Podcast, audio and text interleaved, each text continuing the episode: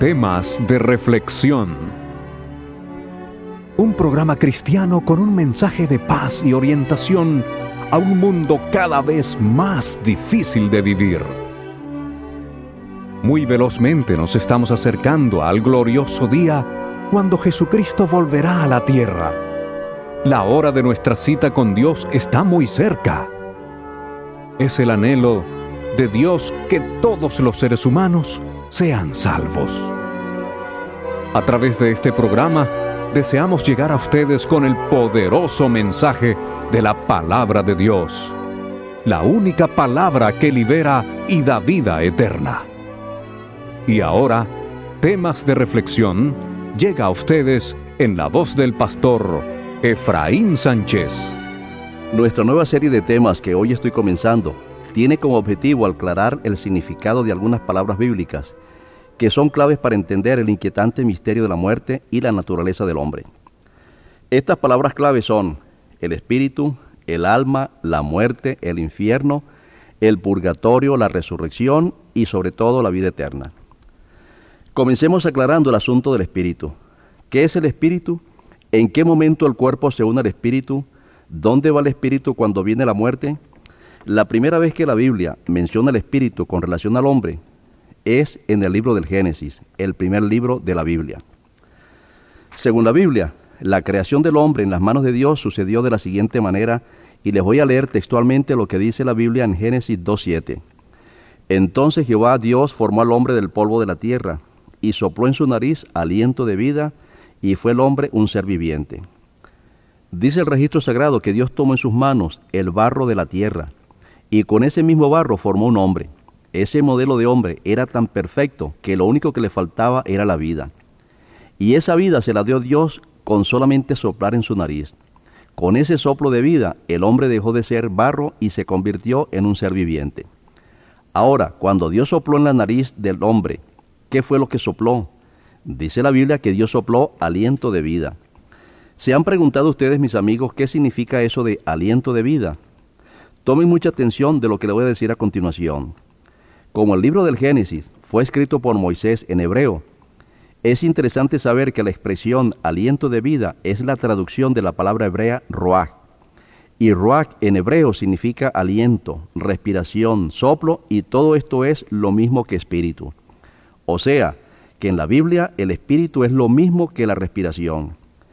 Para que el hombre viviera, lo único que necesitaba era ese soplo de vida, o aire para respirar. Y eso fue exactamente lo que, Dios, lo que Dios le dio al cuerpo para que viviera.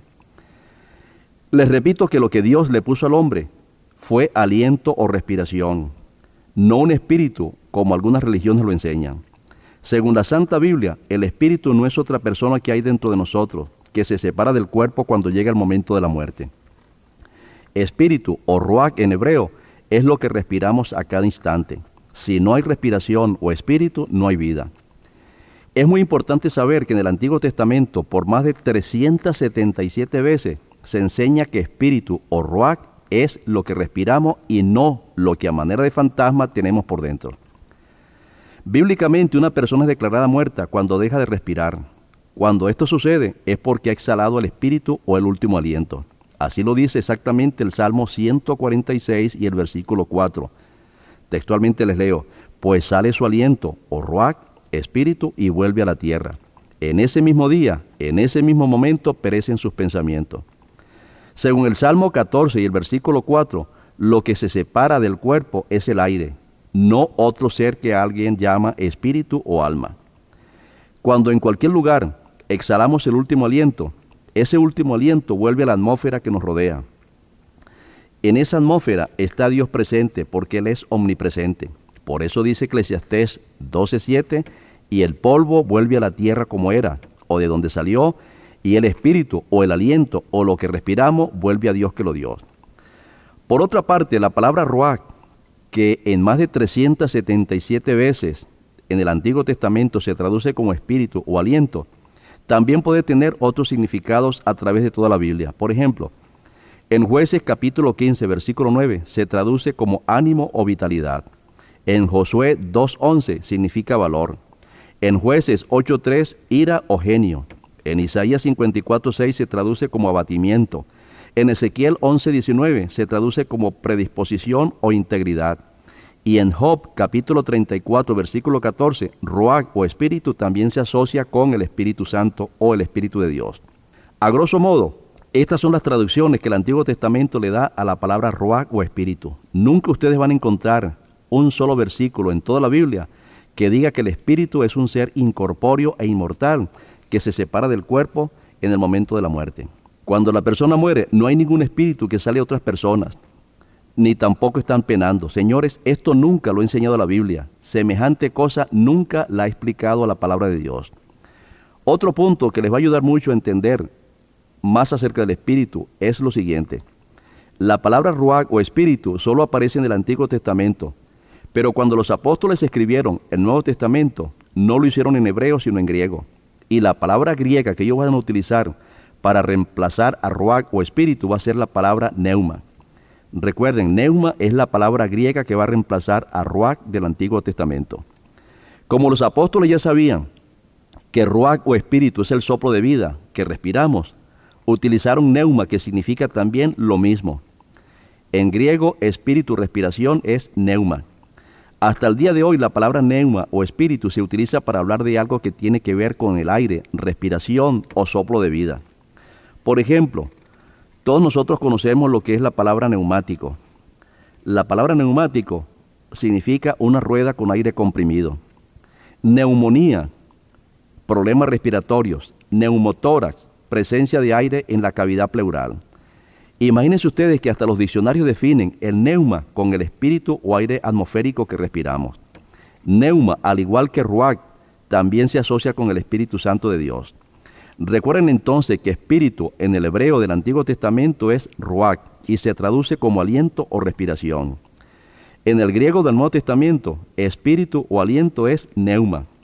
Ahora, cuando la Biblia se tradujo al latín, la palabra que utilizaron los traductores para hablar del soplo de vida fue nada menos que la palabra espíritu. Si ustedes buscan en un diccionario el significado de la palabra espíritu, el diccionario dice espíritu, palabra que viene del latín spiritus y significa aliento, respiración o aire atmosférico. En la actualidad conocemos lo que la farmacología y la industria destilera llama bebidas o sustancias espirituosas. Se llaman bebidas o sustancias espirituosas aquellos líquidos compuestos que tienen la capacidad de producir gases o fermentaciones.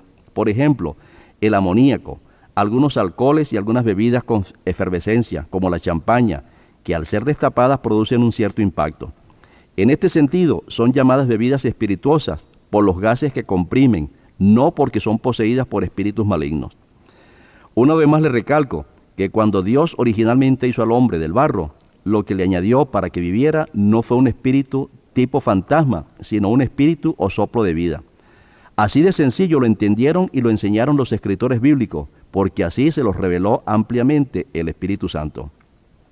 En Job capítulo 33, versículo 4 dice, El Espíritu de Dios me hizo y el soplo del Omnipotente me dio vida. Con esto, señores, queda más que confirmado que la palabra espíritu está asociada con lo que respiramos y no con lo que tenemos por dentro. La otra palabra bíblica que hay que definir es el alma.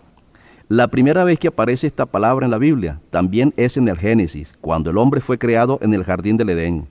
Voy a repetirles otra vez Génesis 2.7 donde dice, entonces Jehová Dios formó al hombre del polvo de la tierra, y sopló en su nariz aliento de vida, y fue el hombre un ser viviente o un alma viviente. Según este versículo, el hombre de barro que Dios creó solo vivió cuando Dios le dio el soplo de vida. Y cuando el hombre vivió, se convirtió en un alma viviente. Noten que la Biblia dice que el hombre se convirtió o llegó a ser un alma, no que recibió un alma.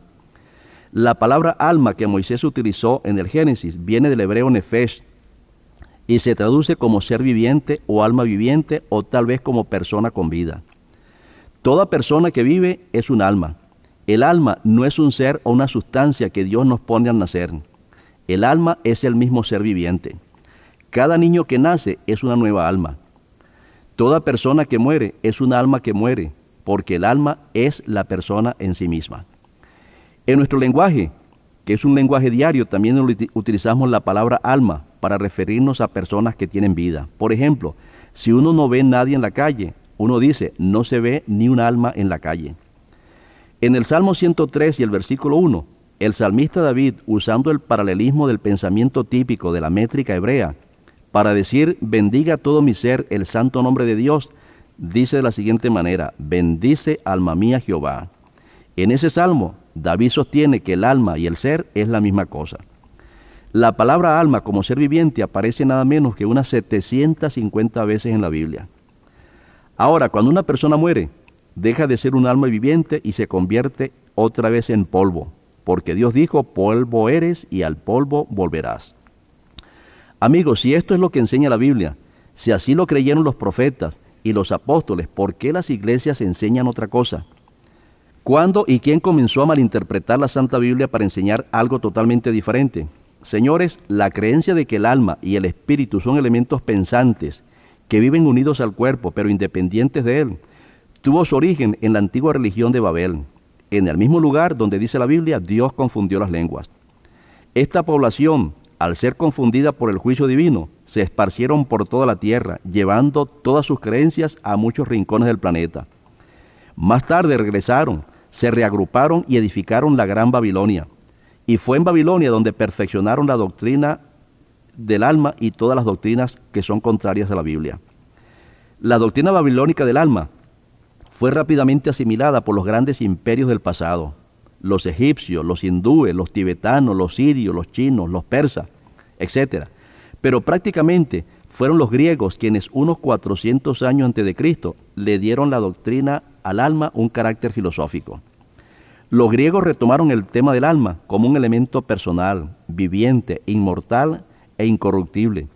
Con este perfil ontológico, Platón crea su magistral obra Fedón o Tratado del Alma.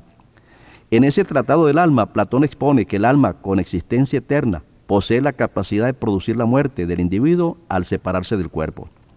Para Platón y Aristóteles, es el alma la que lleva la plenitud de la identidad humana, también su conciencia, sus emociones y la total personalidad. El alma es la responsable de cada acto ejecutado dentro del marco de la vida. La doctrina platónica del alma pasó a Roma y llegó al seno del catolicismo a través de sus dos grandes teólogos medievales, como fueron Santo Tomás de Aquino y San Agustín de Hipona.